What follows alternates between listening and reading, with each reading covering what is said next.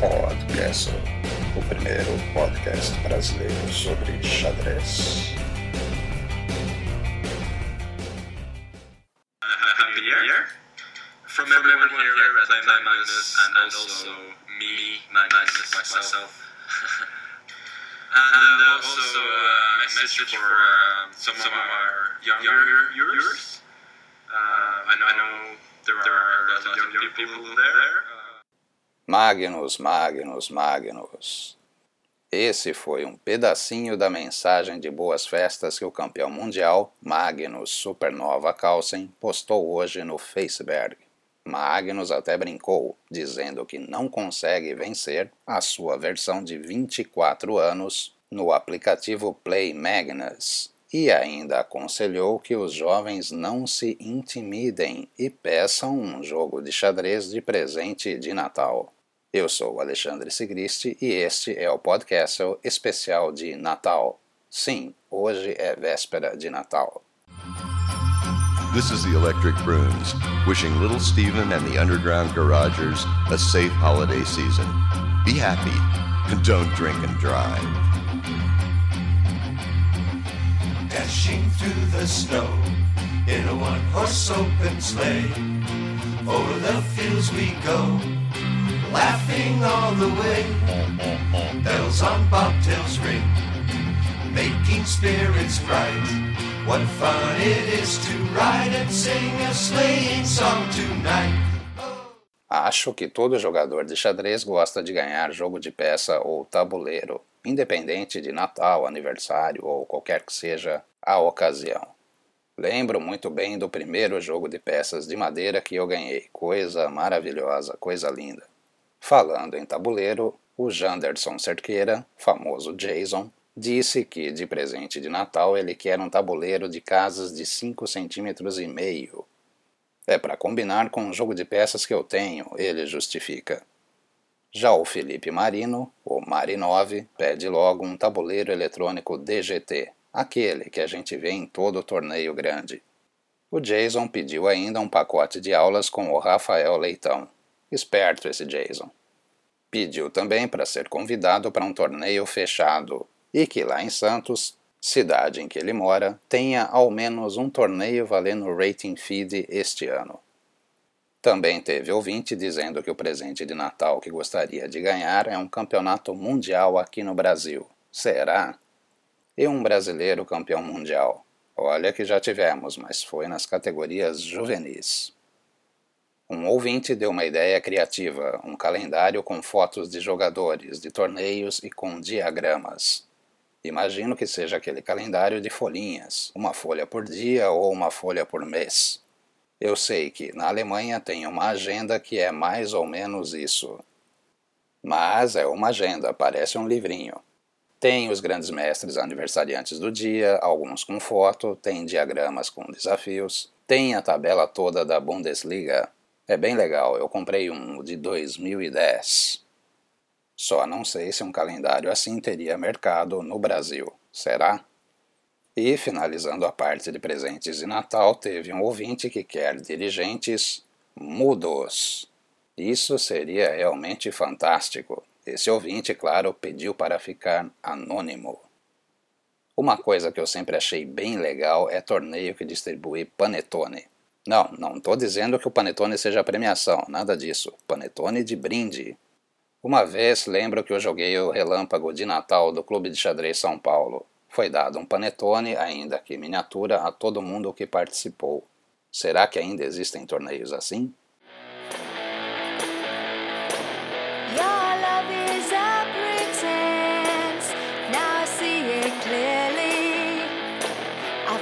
Box of evidence of how you feel about me.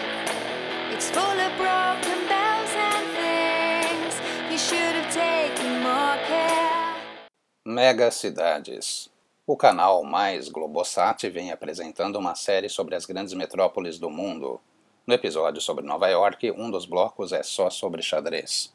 Além do xadrez de rua, jogado principalmente nos parques, é mostrado como destaque o Village Chess Shop, no Greenwich Village.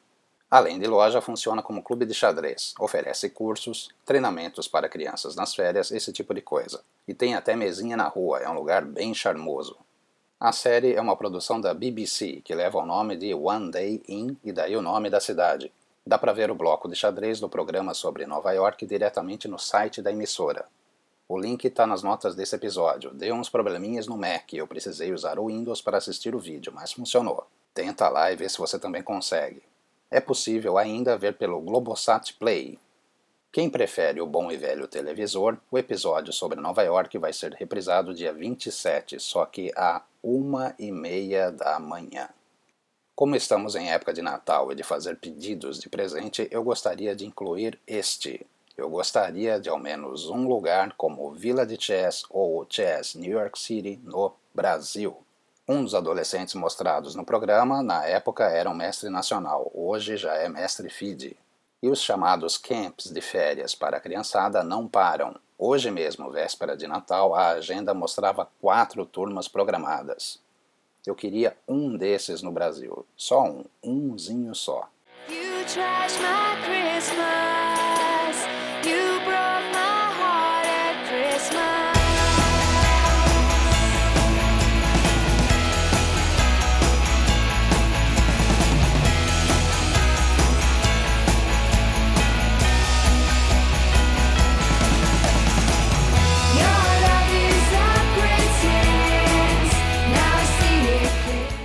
Moscou. E hoje, véspera de Natal, foi o primeiro dia de xadrez rápido no match entre gerações, o torneio Nutcracker ou Chelkonchik. Que nome bonito! Como seria de se esperar, os jovens levaram a melhor, 8,5 a 7,5. O grande pontuador da equipe dos príncipes foi Vladimir Fedosiev, 3 em 4. Vitórias sobre Leiko e Morozevich de pretas, ganhou do Morozevich de pretas. Empate contra os dois Alexeis, Shirov e Driev. Driev, o mais veterano de todos, acabou salvando o time, também com 3 em 4. Por sua vez, Alexander Morozevich, o rating mais alto, afundou a velha guarda da Rua Arbat, apenas um pontinho. Leiko, sólido, fez seus 2 em 4. Amanhã, em pleno Natal, teremos a definição do torneio com a disputa do retorno do torneio de xadrez rápido. Não estranhe ter partidas no Natal. Além do longo período do regime socialista na antiga União Soviética, em que a religião oficial era não ter religião, ser ateu, os russos que seguem o cristianismo são majoritariamente cristãos ortodoxos e, para esses, o Natal é comemorado em outra data, é no dia 7 de janeiro. Com os pontos de hoje, o primeiro dia do xadrez rápido, o time dos príncipes lidera o match entre gerações por 16,5 a 15,5. Cada partida de xadrez rápido vale um ponto, cada partida de xadrez clássico, dois pontos.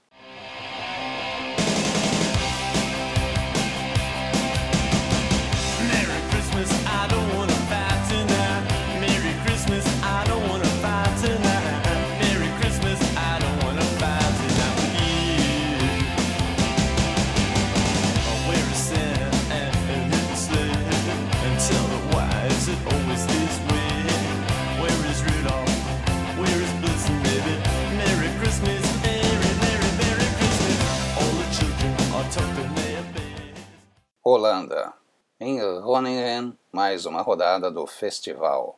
Pelo Open, Alexander Donchenko venceu Dan Brandenburg, lidera com 100% e na quinta-feira, dia 26, enfrenta de pretas outro holandês. Desta vez é Benjamin Bock. Nos matches, duas vitórias de quem jogou de brancas. Jordan Van Foreest igualou a contagem em seu match contra Dimitri Renderman, Henderman, que é uma figura, usou uma siciliana meio retranca e passou a puro. Terminou levando mate. Cheque, mate. No match feminino, a alemã Elisabeth Petz tomou a dianteira ao vencer a holandesa Annie Rast. Partida bem bacana, teve uma saraivada de golpes táticos no finalzinho. Vale a pena dar uma olhada antes de guardar os presentes de volta na caixa. Oh, jingle bells, jingle bells, jingle all the way. Oh, what fun it is to ride in a one-horse open sleigh. Hey, jingle bells, jingle bells, jingle all the way.